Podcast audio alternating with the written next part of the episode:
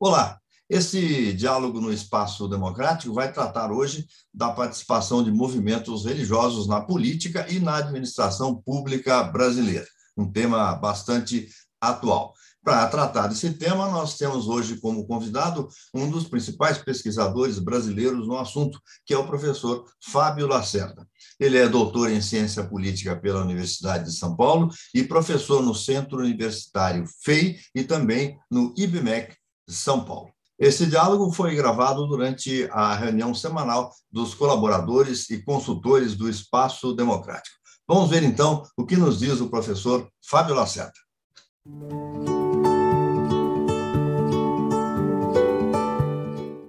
Professor Fábio Lacerda, seja bem-vindo ao Espaço Democrático. A palavra é sua. Obrigado, Sérgio. É, boa tarde a, a, todos e todas. É um um grande prazer estar, estar aqui com vocês. Agradeço a todos pelo convite, em particular ao meu amigo Rogério. É, vou falar um pouco para vocês hoje sobre evangélicos nas eleições 2022. Pensei em falar um pouco sobre que, que a gente pode esperar aí da, da do, do, movimento evangélico né, para essas eleições. Então, pensei em falar trazer alguns pontos aí para vocês, é, dividindo essa conversa em, em, dois, acho que dois, dois aspectos assim básicos, né? Eleições é, legislativas e eleição presidencial, só para simplificar um pouco, tá? É, então vou começar falando sobre o legislativo e, e, eu vou dar mais ênfase ao legislativo federal, né? Não não, não desconsiderando, claro que, que os outros são também muito importantes, né? Mas pensando, come, para começar, pensando em termos da, das eleições é, para o Congresso brasileiro, né? O que, que a gente pode pensar e o, o que esperar aí para este ano, né? Vou, vou, trazer alguns dados básicos assim para a gente é, é, para a gente ter em mente, né? Então, é, nem, nem, todo mundo sabe, mas o, o, o fenômeno né, do crescimento evangélico ele não é um fenômeno estritamente brasileiro, né? Ele, na verdade, ele se dá em outras partes do mundo e ele se dá em quase toda a América Latina, né? É, é então, tirando alguns casos aí, como o Uruguai, o México, na, na grande maioria dos países latino-americanos, a gente teve nas últimas décadas um crescimento grande, né, é, é, evangélico é, população evangélica em países é, da América Central, como Honduras, já, já, já são mais de 50%, né, da, da o, o, o, grupo né, de, de, evangélicos já, já perfaz aí mais de 50%. É, no Brasil, né, as pesquisas amostrais aí dão algo na casa de 30%. Né? Hoje, é, no último censo a gente tinha aí algo em torno de 22% em 2010. Então esse, esse crescimento ele, ele vai ter tem tido consequências é, evidentes sobre a, as eleições. Né? No caso do Brasil, isso, isso também é, é, é assim. E, e, na verdade, o Brasil, é, ele, eu diria que é o caso, na, na, minha visão, de maior sucesso eleitoral evangélico latino-americano. Ou seja, é, o, a população evangélica cresceu em vários países na América Latina, mas no Brasil, esse crescimento foi o que gerou é, o, o, maior. A maior representação política evangélica. Né? Em nenhum outro país da América Latina os evangélicos lograram tanto sucesso é, em termos eleitorais quanto no Brasil. Né? Então, isso, isso já vem de algum tempo, isso já, já não, não é de hoje, né? mas é, é importante só a gente ter isso em mente, até para entender e para pensar o que, que a gente pode esperar aí para esta para a eleição deste ano. Né? Então, é, vou, vou, trazer só mais alguns pontos que eu acho que são, são relevantes também. É, é assim, quando a gente fala de, de, crescimento evangélico e da relação dos evangélicos com a política, é, em geral, é, a gente está pensando, na verdade, nos pentecostais. Né? O, o, o, foco, assim, em geral, dessas, dessas discussões ou dessas análises é sobre as igrejas pentecostais. É, o, o, pentecostalismo ele é uma, uma variante do protestantismo, é um ramo né, do protestantismo que surge no, no início do século XX, nos Estados Unidos, em Los Angeles mais especificamente, E, e o, o, pentecostalismo ele, ele tem como característica a ênfase nos dons do Espírito Santo. Né? Então, por exemplo, falar em línguas, né, a, a, a dom de cura, é, profecias, etc. Então, é, a partir do, do, início do século XX, começam a, a, a se disseminar igrejas pentecostais é, e vão chegando na América Latina é, missionários pentecostais. E, e no Brasil, os, os, dois primeiros né, são das igrejas Assembleia de Deus e Congregação Cristã, que chegam em 1910, mais ou menos, né, aqui no Brasil. E, e gradualmente vão surgindo no, no Brasil, na América Latina em geral, é, igrejas pentecostais autóctones, né? ou seja, criadas pelos próprios latino-americanos. Né? Então a gente tem aí como, talvez como o caso mais emblemático, é, o caso da Igreja Universal do Reino de Deus, que surge em 77, no Rio de Janeiro, né? criada pelo é, Edir Macedo. É, até chegar até a chegada dos, dos, do pentecostalismo na América Latina, né, o, o, digamos as igrejas evangélicas tinham uma expressão limitada em termos políticos no Brasil, né? Claro que os evangélicos tiveram um papel importante na história brasileira, eh, na história política brasileira, um papel muito importante, mas em termos de, de por exemplo, uh, uh, deputados ou parlamentares, né, isso só vai começar a ser, ser mais uh, sentido com a chegada dos pentecostais e, e, sobretudo, já no final do século XX, né? já nas décadas de 80 e 90. E, e, e isso também traz um, acho que tem um outro ponto aí que é, que é interessante destacar, que, que é o, o fato de que o crescimento evangélico e a mobilização eleitoral evangélica na América Latina, ela é em, em boa medida fruto da redemocratização né, desses, dessa região. Então, quer dizer, é, vários, vários países aí, como alguns é, passando por guerras civis, né, como o caso da, da Colômbia, outros passando por é, períodos de, de, regime militar, como Brasil, é, Chile, etc. É, esses países, com a, a redemocratização, os, digamos, os pentecostais, né, mais do que os evangélicos em geral, os pentecostais, eles, eles se tornam novos atores políticos relevantes. Né? É, então, isso, isso não é uma, uma, não é uma especificidade do Brasil. Né? É, então, isso acontece em, em, vários outros países aí da região. Embora, como eu mencionei, e vou frisar isso, né, o Brasil tenha sido o caso de maior sucesso aí, é, eleitoral evangélico.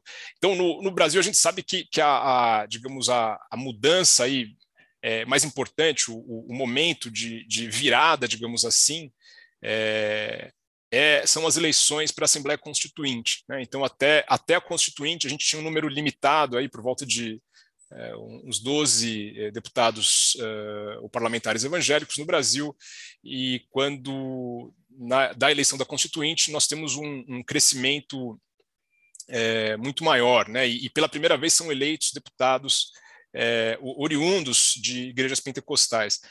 É, e, e, aqui tem um ponto importante, só que vale a pena destacar, que é o seguinte: o, é, é, curioso, né, que os, os, uh, as igrejas pentecostais elas eram é, criticadas, né, no, no, antes da, da década de 80 pelo seu caráter apolítico. Então era muito comum que, que se criticasse é, essas igrejas porque elas não, não queriam se envolver com política, né? E de fato havia até um certo bordão, né?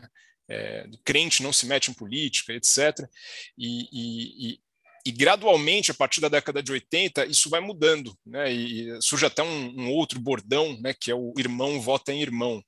É, essa, essa passagem, ela, ela é feita por, por muitas igrejas mas, mas é, duas ou três igrejas têm um, um papel, é, é, acho que mais, mais importante nesse processo, é, que são também três das, das mais importantes igrejas é, é, pentecostais brasileiras, né, que são a Igreja Universal, a Assembleia de Deus e a Igreja do Evangelho Quadrangular. Por que, que eu, eu me refiro especificamente a elas? Porque é nas eleições para constituinte no Brasil que essas três igrejas é, decidem adotar uma estratégia de é, apoiar é, candidatos né, para a, as eleições. Então, elas passam a apoiar seus candidatos é, e, e, elas são bastante bem-sucedidas nisso. Né? É, e, e, aí, nesse ponto, já, já destaco, acho que um, um, uma característica desse, desse processo aí da, da digamos, do, do, sucesso eleitoral evangélico no Brasil, que, que vai permanecer até hoje, né? que é o fato de que a grande maioria dos deputados evangélicos no Brasil eles são ligados, eles são, digamos, é, oriundos de, de poucas grandes igrejas pentecostais. Né? Então, embora a gente tenha hoje no Brasil, é, ou em 2018, né, pelas, pelas minhas contas, tenham sido eleitos é, 90 congressistas evangélicos, é, sete senadores e, e, acho que 83 deputados, é, é, a, apesar desse número né, tão grande, na verdade, é, em relação a 2018, desses 90 que eu mencionei, 60% aproximadamente eram são congressistas né, ligados ou à Assembleia de Deus ou à Igreja Universal. Né? Então, é, apesar do crescimento, o, o crescimento da, da, digamos, da bancada evangélica no Brasil, ele não deve, a gente não deve perder de vista que, em que pese esse crescimento, é, o, o, esse crescimento é, é, se dá graças ao sucesso, digamos, de poucas grandes igrejas pentecostais. Né? É, ou seja, a, a maioria das, das, das, outras igrejas uh, pentecostais que, que, tentam também é, é lançar candidatos né, não, não são é, necessariamente bem-sucedidas. Né? E, e, por outro lado, essas, essas igrejas, né, e aí eu acho que dou uma, uma faço aí um, um, dou um destaque para a Igreja Universal e para a Assembleia de Deus, é, elas têm sido bastante é, bem-sucedidas. Né? A, a, a, a, Igreja Universal, se a gente pegar, digamos, fizesse uma taxa de sucesso eleitoral, ou seja, visse quanto dos candidatos que ela lança né, nas eleições para a, a Câmara, quanto, quantos ela consegue eleger, ela tem um, um sucesso eleitoral aí bastante é, significativo. Né? É, então, acho que é, é, importante a gente ter isso em mente para pensar o, o, que esperar né, em relação a, a, a 2022. Né? É, se a gente pegar de, de 86 até 2018, só houve duas eleições nas quais o número de evangélicos eleitos caiu. Em todas as outras, esse número cresceu. Né? É, uma dessas quedas se deu nas eleições de 2006. E essa queda, a meu ver, se explica é, em, em, grande medida pelo fato de que em 2006 é, houve vários uh, escândalos, né, ou pelo menos dois escândalos uh, de corrupção é, significativos e que impactaram muito a, a, deputados evangélicos, né? Acho que principalmente o, o escândalo do, do, mensalão, né? Que pegou vários, não, não, entrando no mérito aqui, enfim, das, das acusações, mas é, é, acabou a, a, se associando aí com vários deputados evangélicos e o, e o escândalo do chamado escândalo dos sanguessugas, né? Então, é, provavelmente por isso muitos evangélicos é, parlamentares evangélicos não conseguiram se reeleger em, em 2006. É, mas, é, ou seja, então foi um fato aí mais ou menos isolado, né? Tirando isso, essa, o número de evangélicos eleitos tem crescido aí a cada, a cada eleição. É, como eu disse, pelas minhas contas, é, considerando Câmara e Senado, foram eleitos aí 90 é, em 2018, e, e, e, também vale um parênteses que em 2018 marca uma, uma tem um aspecto aí, é, singular que é que pela primeira vez vários evangélicos são bem sucedidos nas eleições para o Senado, né, que são eleições é, diferentes, né, eleições é, majoritárias, ou seja, é, até, até 2018 o foco né, dos, dos candidatos evangélicos era é, quase que completamente a Câmara, né, havia muito poucos, assim, pensando de cabeça, quantos senadores evangélicos havia antes de 2018, eu consigo pensar talvez no Crivella e, e talvez mais, mais, mais um, e, e em 2018 sete ou oito se elegem, né, é, com, com, perfis diferentes, tem a, tem a Elisiane Gama, né? enfim, é, acho que ela foi eleita em 2018. Enfim, tem hoje o Flávio Bolsonaro, é, então tem hoje evangélicos no Senado com perfil, perfis assim distintos. É, então, dado isso, o é, que, que, a gente pode esperar né, para 2022? Uh, me, me parece assim, certo que, que o, a bancada evangélica vai crescer também. Estou é, fazendo um, um, um, exercício aqui é, preditivo, né? É, claro que eu posso posso estar tá enganado, mas, mas eu apostaria que a bancada evangélica vai crescer, vai continuar crescendo, talvez num crescimento menor do que o que ocorreu entre 2014 e 2018. Né? Então eu chutaria aí que em 2023 a gente vai ter, sei lá, eleitos uns 95, 100 congressistas é, evangélicos. Né?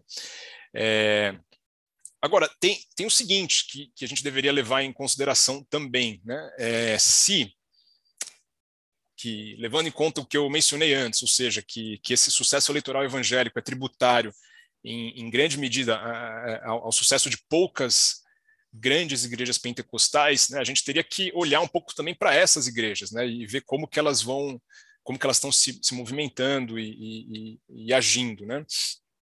É, e, e, é um, um, há um outro ponto aí também que eu acho importante mencionar, que é, digamos, a própria, a própria o próprio crescimento dessas igrejas dentro da sociedade brasileira, né, em, em alguma medida, é, digamos, o sucesso eleitoral é, evangélico, ele é uma, em alguma medida, é uma função do, digamos, da proporção da, né, da população evangélica, do quão grande é a população evangélica na, na aí no, no, Brasil, né? E, e, esse é um cenário muito muito curioso, né? muito interessante, porque a, a digamos assim, o, o é, embora essa expansão evangélica ela venha ocorrendo no Brasil nas últimas décadas de forma bastante é, significativa, é, ela, ela se dá de forma muito desigual. Né? Então, é, por exemplo, nem, nem todo mundo sabe, mas uh, a, a, Igreja Universal, embora ela tenha, ela seja, tenha sido muito bem sucedida nas últimas eleições, né? É, em, conseguindo eleger aí os seus, seus deputados, é, entre 2000 e 2010, a Igreja Universal perdeu fiéis no Brasil. Né? Ela perdeu quase 230 mil fiéis. É, ou seja, é, para que, por exemplo, a Igreja Universal é, consiga expandir a sua, a sua, o número, seu número de deputados, ela teria que né, crescer, o seu número de fiéis teria que crescer, ou pelo menos se manter estável. Né? Então, é, é lógico que se isso não, se, não ocorrer, ela, ela, pode ter a sua, digamos, a sua, o seu desempenho eleitoral aí é um pouco é, é, colocado em xeque. Né? É, é, verdade que esse, que esse declínio aí de fiéis entre 2000 e 2010, é, talvez no caso da Universal, ele seja compensado pelo fato de que a Universal cresceu em outros países. Né? Então, talvez ela tenha perdido no Brasil, mas tenha conquistado um número maior de fiéis, é, digamos, em outros países, e isso compensou a perda, pode ser. É, no entanto, a, ainda assim, a, a situação é, para a Igreja Universal pelo menos uh, parece para nós ser um pouco, digamos, delicada né, nos últimos anos, sobretudo tendo em vista a, a, os dilemas que ela está enfrentando em alguns países africanos. Né? ou seja, eu estou dizendo isso para sugerir que talvez também a situação internacional né, da, da, igreja não seja tão tão tranquila ou tão satisfatória assim. Né? então, acho que isso com relação à Igreja Universal. É, com relação à, à, Igreja Assembleia de Deus, acho que só vale um, um, outro, uma outra observação, uma outra consideração. A Assembleia de Deus ela, ela é a maior igreja evangélica do Brasil, né? É, acho que até 2010, se você pegar nos dados do censo, acho que um, um em cada três evangélicos no Brasil é, é da Assembleia de Deus, né? Uma, uma igreja é, uma tradição enorme, muito forte. Só que é, é um pouco impreciso a gente falar da Assembleia de Deus como, como uma igreja, né? porque a, a, Assembleia de Deus ela é dividida em vários ministérios, né? e, e, e esses ministérios não necessariamente vão agir é, juntos politicamente. Né? Então, é, essa é até uma das razões pelas quais é, se argumenta que, que a igreja, que a Assembleia de Deus tem, teria uma dificuldade maior para, digamos, coordenar as suas candidaturas. Né? É, ou seja, é, se, se, uma igreja, por exemplo, possui uma relação com um partido político mais, mais, é, mais forte, né, se tem um vínculo maior com o partido, ela pode, digamos, lançar os seus candidatos dentro de um partido apenas e, e, e não, não precisa ter problemas de coordenação, digamos, é, intra-igreja, né? É, agora, no caso da Assembleia de Deus, isso não acontece. Os candidatos da Assembleia de Deus, em geral, eles se dividem entre vários partidos e isso pode gerar aí algum tipo de competição entre os próprios candidatos da, da igreja.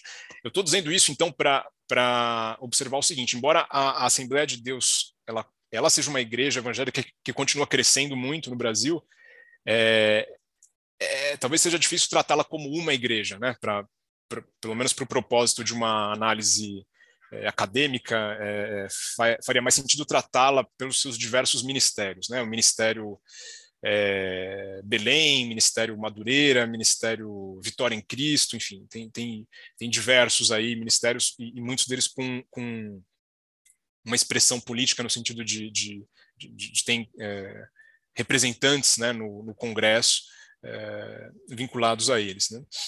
É, então, eu é, penso que isso dá, dá, um panorama geral do que a gente pode esperar em termos de eleições para o legislativo federal né, no Brasil aí este ano.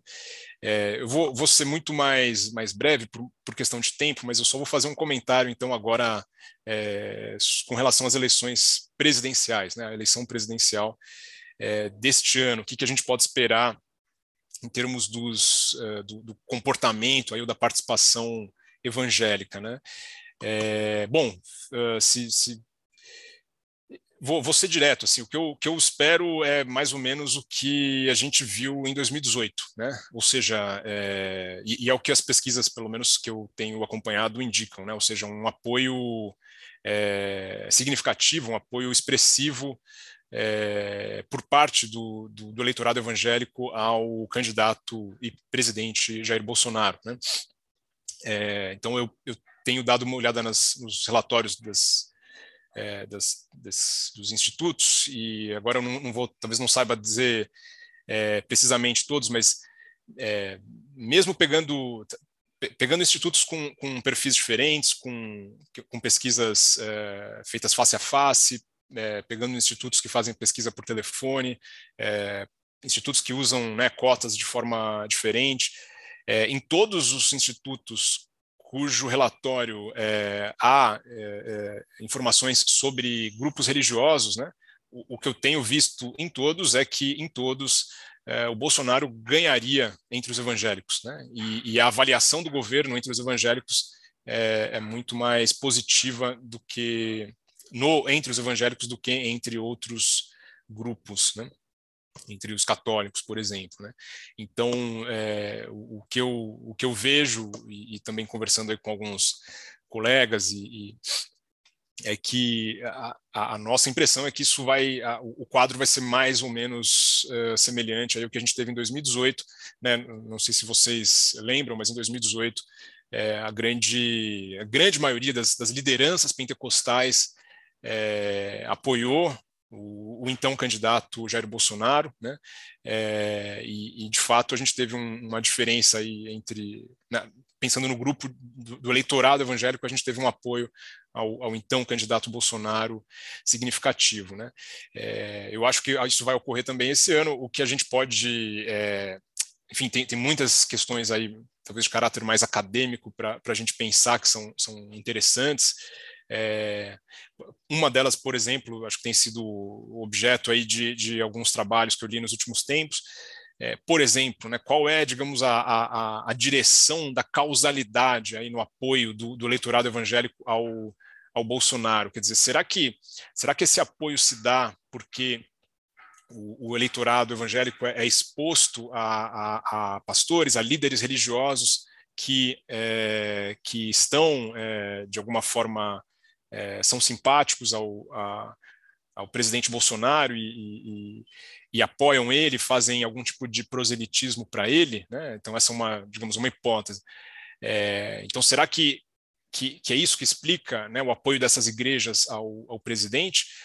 Ou será que, que na verdade os líderes dessas igrejas eles simplesmente é, percebem que o seu, a sua congregação já apoia né, é, o, o, presidente e, e, dado esse apoio, é, o líder sente que enfim, deve apoiá-lo também. Né? Ou seja, é, uma coisa é você dizer que é, é o líder que está influenciando a congregação, a, a votar no, no, candidato, e outra coisa é, é, na verdade, o líder apenas reconhece o, a, a digamos, né, o, qual é a, a direção, aí, qual é o, a inclinação política da congregação e segue essa, essa inclinação. Né?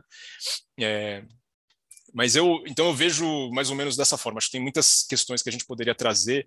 O, o, o eleitorado pentecostal ele, ele tem um perfil é, antipetista, né? Isso também tem uma, tem uma pesquisa muito legal de um, de um colega meu, Vitor Araújo, que tem, é, tem, tem, batido nessa, nessa tecla, né? Quer dizer, isso desde antes da eleição do, do Lula.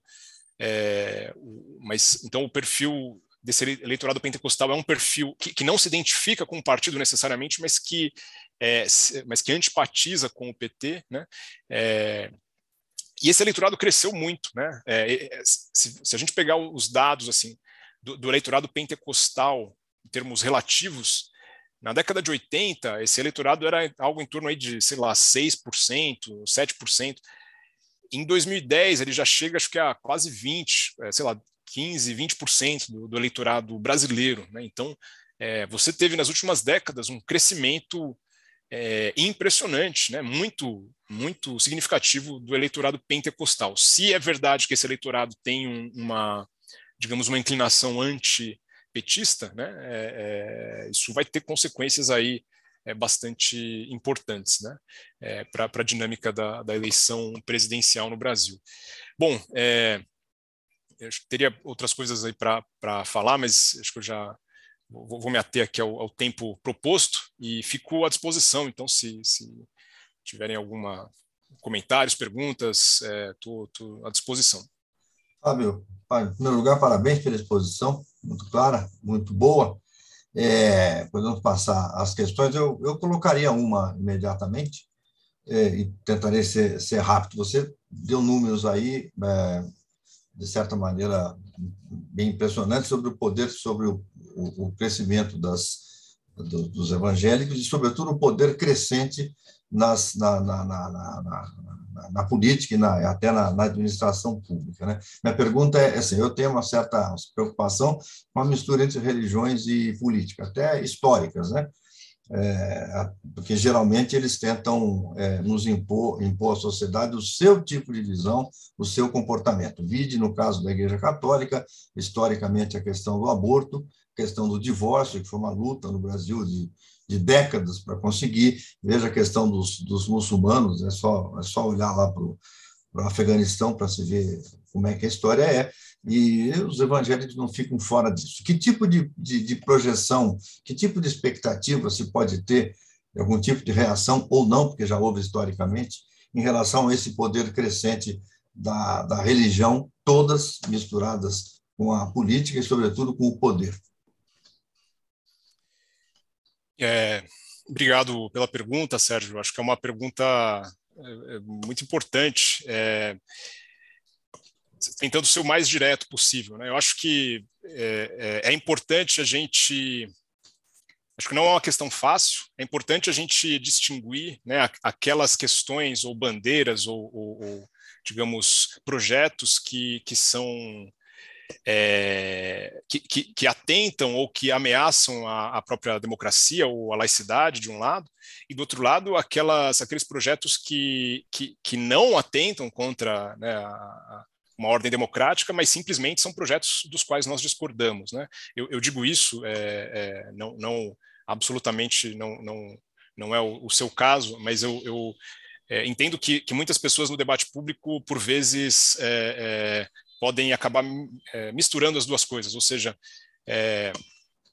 nem, nem tudo aquilo que eu discordo politicamente é necessariamente uma ameaça à laicidade né, ou a, a, a uma ordem democrática. Né? Então, é, vou, vou, pegar, só para dar um exemplo específico, o caso da, da questão do, do aborto.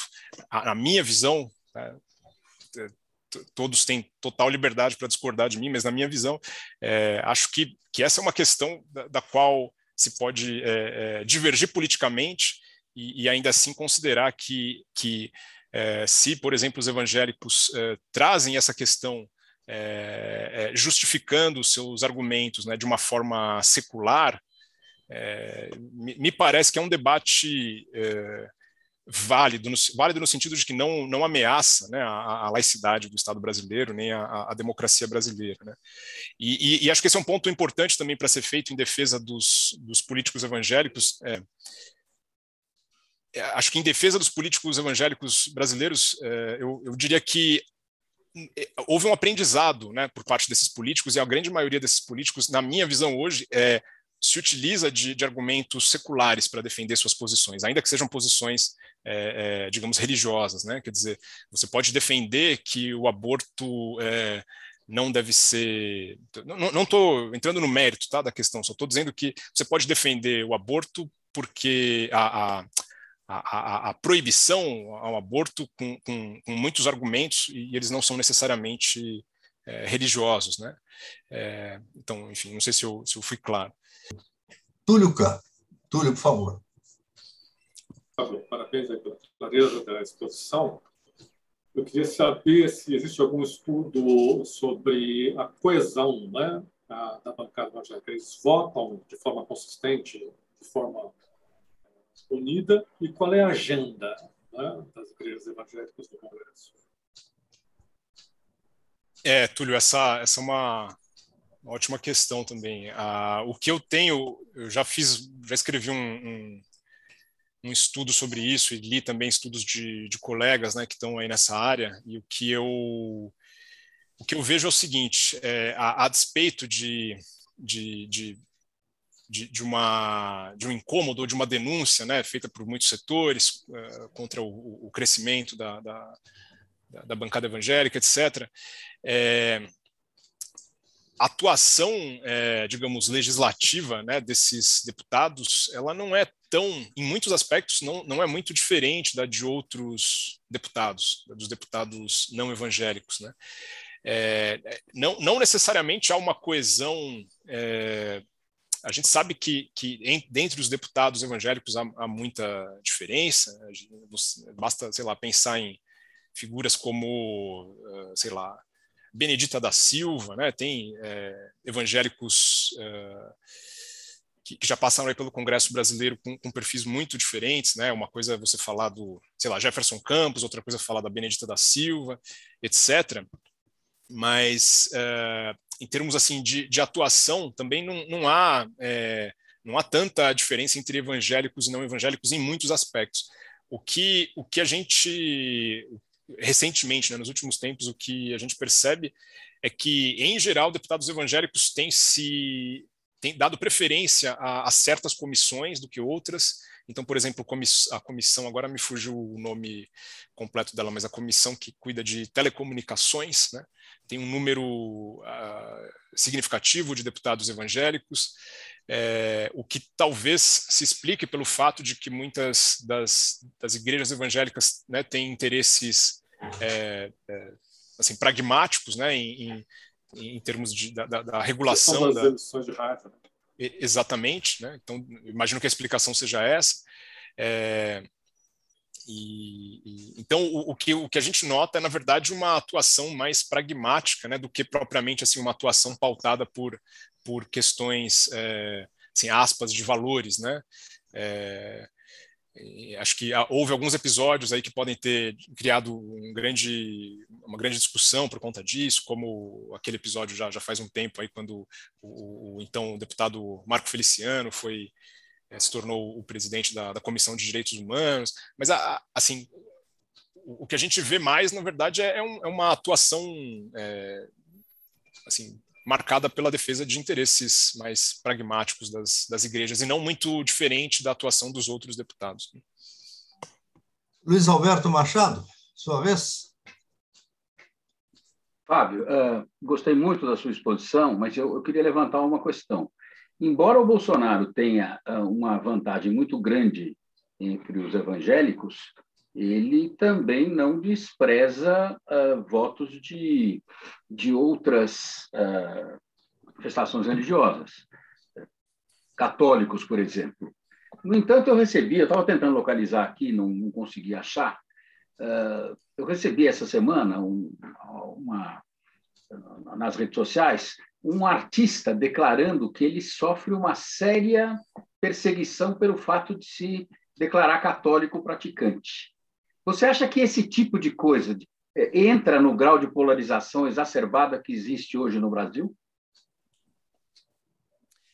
O fato do, do artista ser, digamos, perseguido por ser católico praticante. E isso vale também para a política?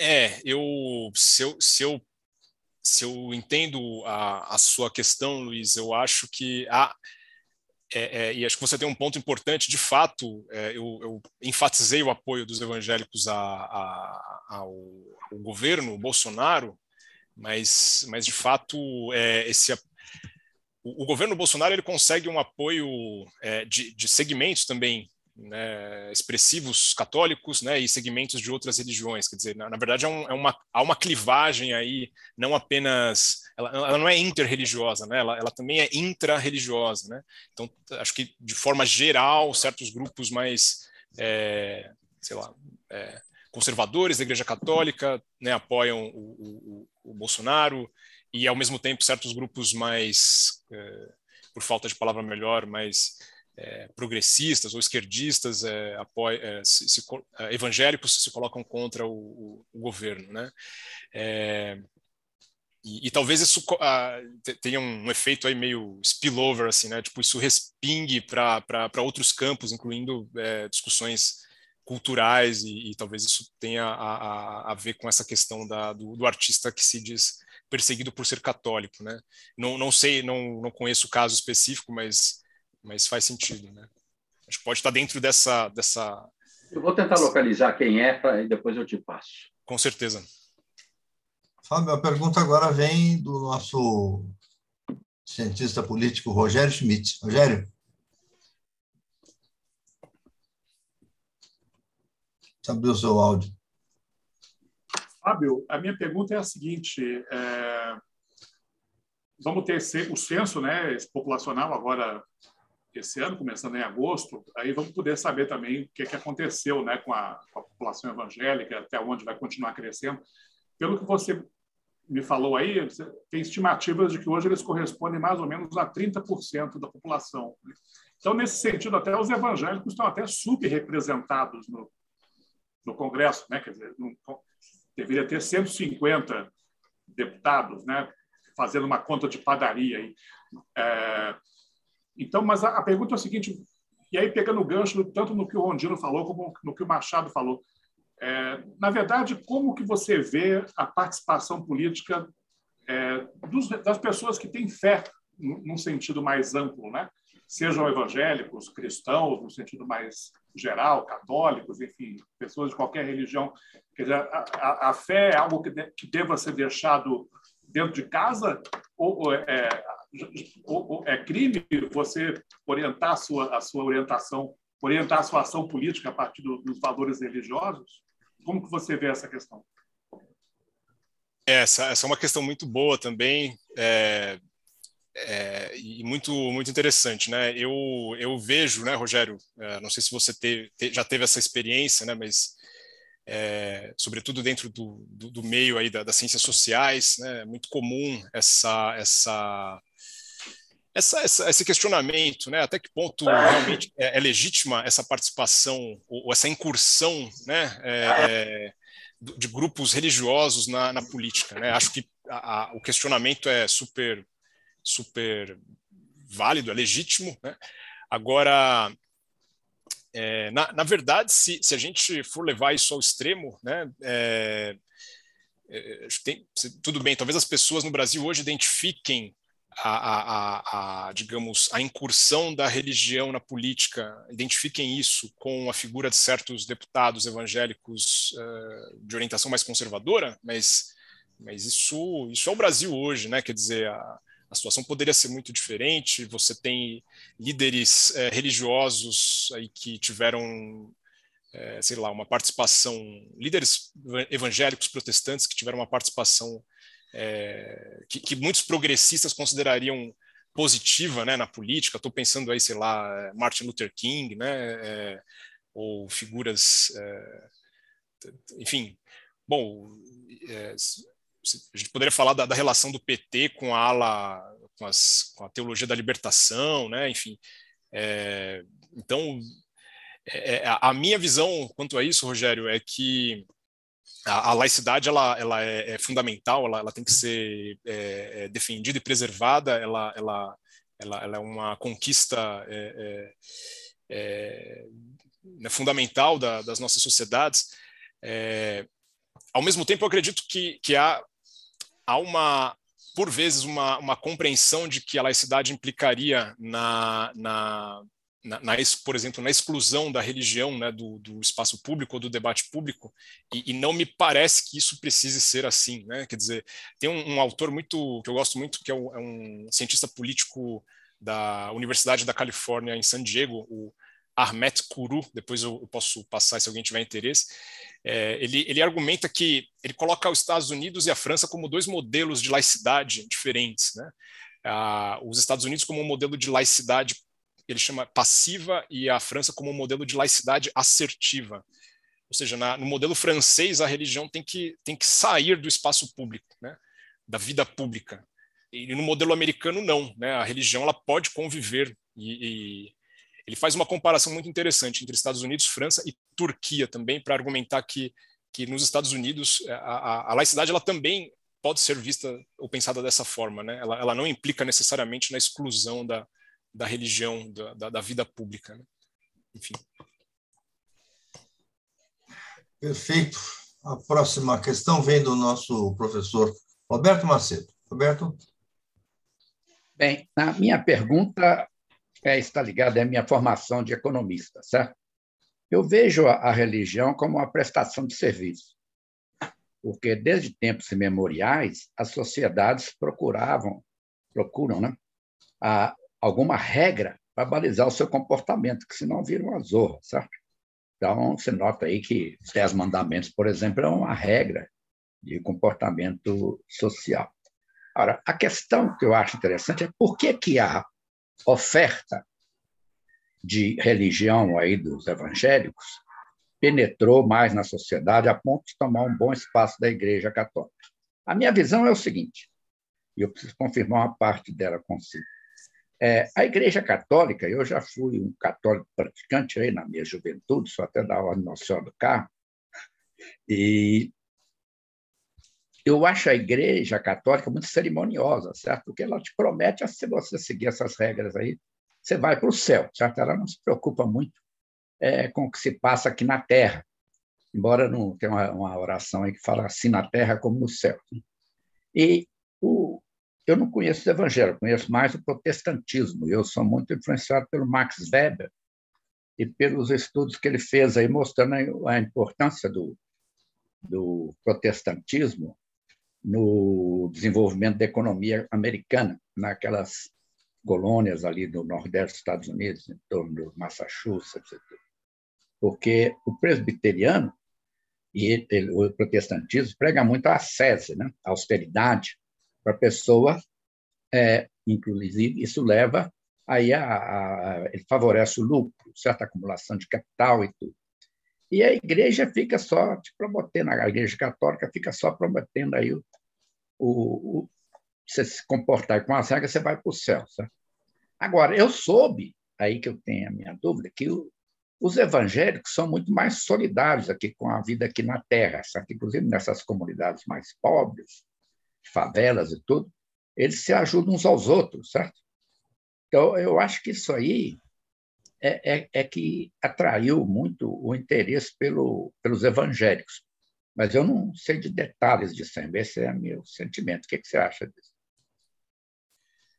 É, eu, eu, tendo, eu tendo a concordar com, com você, Roberto. Eu acho que acho que tem, tem, muito, ah, tem muitos trabalhos né, de mais é, etnográficos também que, que mostram a, a importância da, da, da, das igrejas evangélicas né, no, seu, no seu entorno. Eu acho que tem esse ponto, quer dizer, é, o, o, efeito em termos de, de, de, você ter uma instituição ali na, na periferia, né, porque é, é, as, essas igrejas pentecostais elas crescem muito no, nos, na, na, nos, na, na, nas periferias das grandes cidades do Brasil, né, São Paulo, Rio de Janeiro, etc. É, e, e, o efeito que essa igreja tem no sentido de, do acolhimento mesmo da, das, das, pessoas em, que vivem uma, uma situação né, material complicada, né? Como ela funciona como uma rede de, de, apoio, de acolhimento, etc. Acho que esse é um ponto. E, e o outro ponto só que eu destacaria é que talvez isso interesse também a você, tem, tem alguns estudiosos da, da, da religião que, que passaram a usar uma abordagem mais econômica, estou né? falando isso supondo que você não talvez não tenha é, não conheça essa, essa literatura, que, que, que, fazem o argumento de que, por exemplo, é, o que explica o declínio né, religioso no mundo moderno não é a, a modernização do, das sociedades, mas é, na verdade, a falta de concorrência religiosa, né?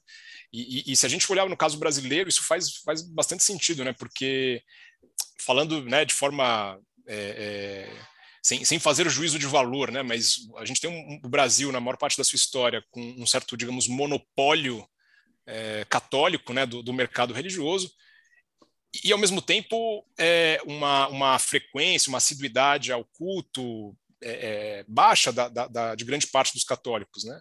E aí quando você começa a ter mais concorrência religiosa, uma explosão de novas igrejas, é, você tem também um crescimento da, da própria assiduidade, frequência ao culto, né? Então, é, enfim, acho que essa é uma discussão também interessante que talvez tangencie um pouco a sua a sua questão. Januário Montoni, sua vez, por favor. Obrigado, Rondina. Parabéns, Fábio, e obrigado. Né? Acho que não só a sua explanação inicial, mas a abordagem sua e as respostas é muito rica, muito enriquecedora. Né? Uma parte do que eu estava imaginando perguntar, o Roberto abordou essa questão do, da oferta, né, da solidariedade nas periferias mais pobres, é uma coisa que eu tenho visto muito. Então, eu voltaria um pouco para o cenário eleitoral. É, é você estava comentando que as pesquisas mostram um apoio muito consolidado, muito forte ao presidente Bolsonaro nesta fatia do eleitorado que são os evangélicos olhados de uma forma geral. Minha primeira dúvida é se isso mudou, porque na eleição passada, em 2018, o Bolsonaro ganhou. Né? E hoje, nas pesquisas, neste momento, ele não é o, né? não é o, primeiro colocado. É, isso significa que houve uma, também uma redução no total de apoio. Do, dizer, a maioria dos evangélicos continua apoiando o Bolsonaro em relação ao outro candidato, mas em números, em percentuais é, gerais, houve uma redução desse apoio.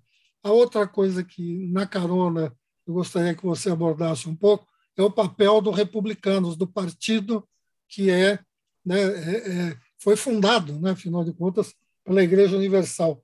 Não, não, nós já tivemos partidos com é, orientação, né, tem um Partido Democrata Cristão que né, fez história no Brasil durante muito tempo. Então, não é o primeiro partido, mas este é um partido que efetivamente está ligado à estrutura da Igreja Universal.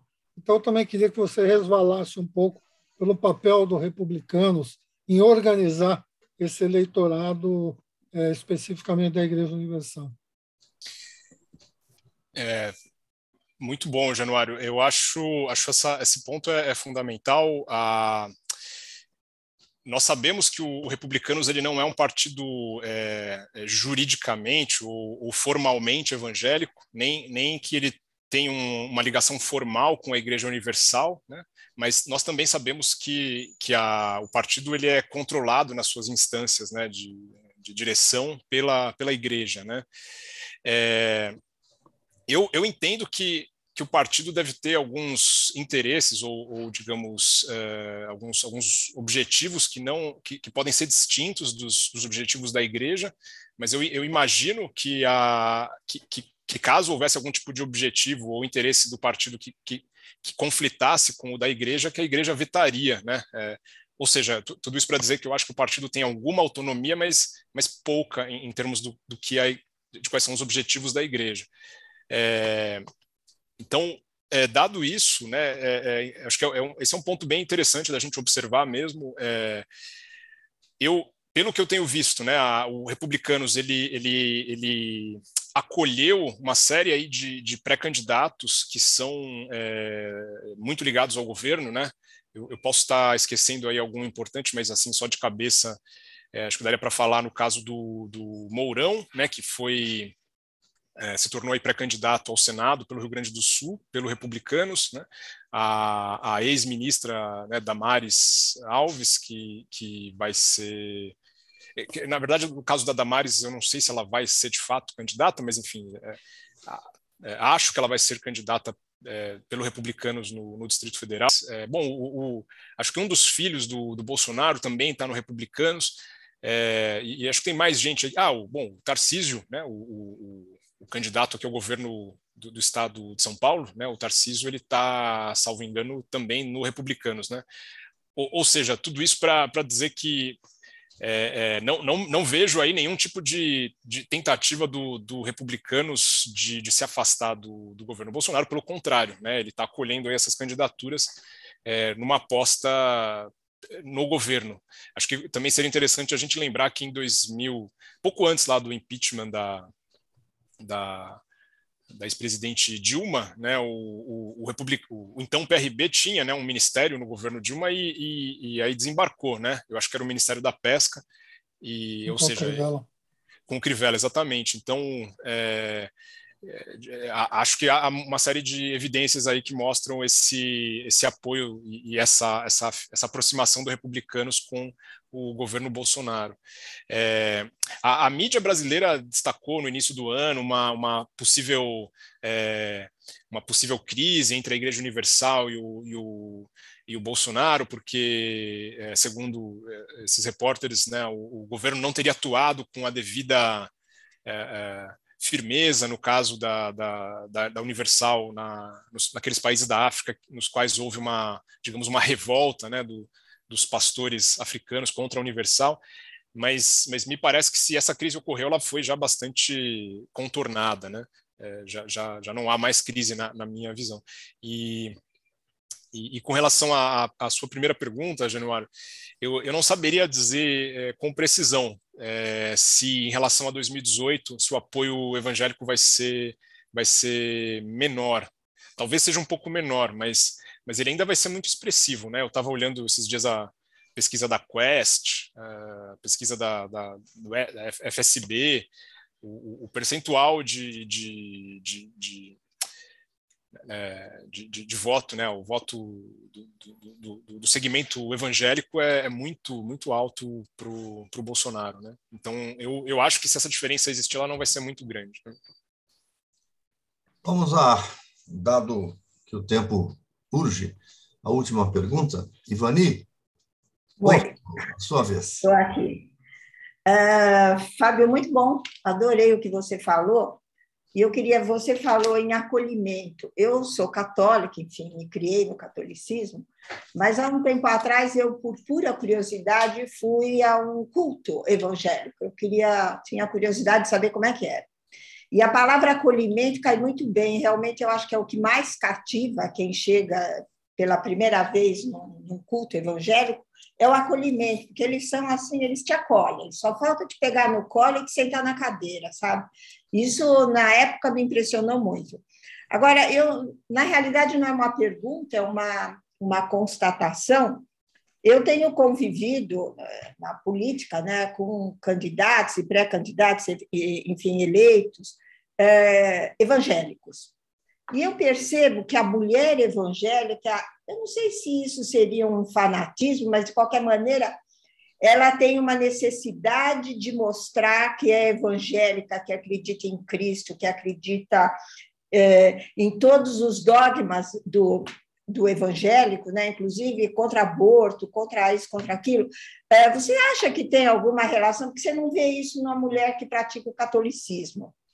É, o que, você acha disso? Porque a mulher ela é mais propensa a mostrar seus sentimentos ou ou os homens não, não querem mostrar seus sentimentos, por isso que você vê a mulher muito mais atuante nisso, né, de, de mostrar o amor que ela tem pela religião dela do que os homens. Você acha isso? É, é interessante essa, essa questão, Ivani. Eu, eu não tenho. Estou pensando aqui é, com você. Eu acho que dois, dois pontos para mim são, são.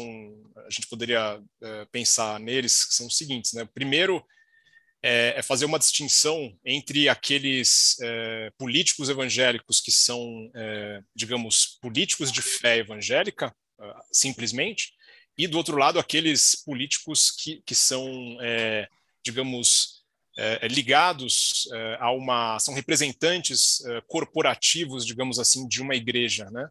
Porque essa, essa distinção acho que ela é bem importante, né? Então, o que, o que você falou, eu fiquei pensando talvez se aplique para certas é, mulheres políticas evangélicas, mas não, talvez não para todas, não sei.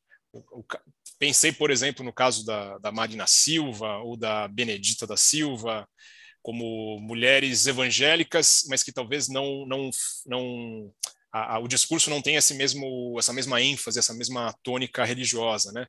A, a, ou, ou talvez tenha... É, ou, ou, ou, talvez tenha a ver com o, também o cargo que elas estão disputando, né? Talvez como a Marina estava disputando cargos majoritários, ela ela escolheu falar menos disso, não sei. Acho que é um bom ponto, né?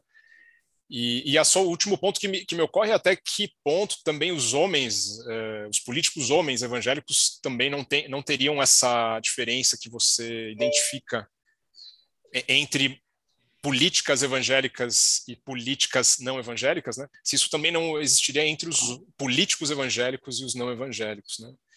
Acho que é um ponto interessante, porque eu acho que o, o evangélico em geral no Brasil, o evangélico mediano, ele é muito mais é, é, é assíduo, frequentador do culto e, e né, é do que o católico mediano, digamos assim, né? Por isso que eu estava, por isso que eu pensei nisso. Perfeito, professor.